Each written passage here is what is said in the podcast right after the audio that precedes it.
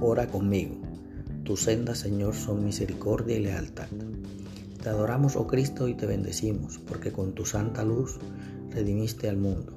En el patíbulo de la cruz, mediante un sacrificio cruento, pagaste con sangre nuestro rescate para arrancarnos de las garras del pecado y de la muerte. Siendo de condición humana, sufriste la muerte, una muerte de cruz, pero volviste a la vida en condición gloriosa. Gracias Señor Jesús porque somos un canto a la libertad, porque a pesar de estar untados por el pecado nos diste el Espíritu Santo para que nos dé vida y nos capacite para amar.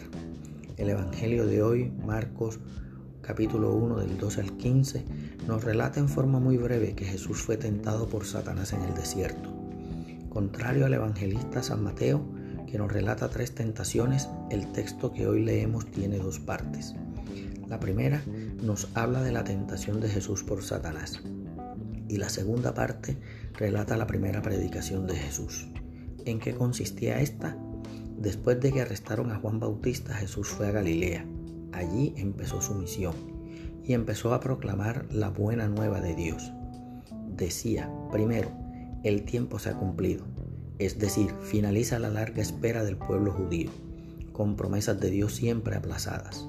Los tiempos fijados por Dios han llegado y la manifestación de Dios anunciada por los profetas está muy cerca. Segundo, el reino de Dios está cerca, es decir, Dios reina en la comunidad y ya está entre ustedes. Por eso Jesús dice de sí mismo, donde están dos o tres reunidos en mi nombre, allí estoy yo, en medio de ellos. Conviértanse, es decir, dejar la vida vieja de pecado para comenzar una vida nueva a su lado.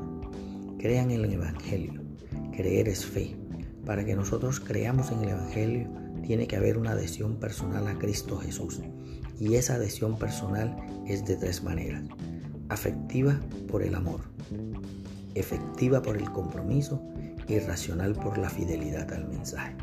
Si estos tres componentes se dan en nuestra vida, entonces tenemos una fe robusta, generosa, solidaria, galopante, capaz de hacer las obras de misericordia como Jesús las hizo.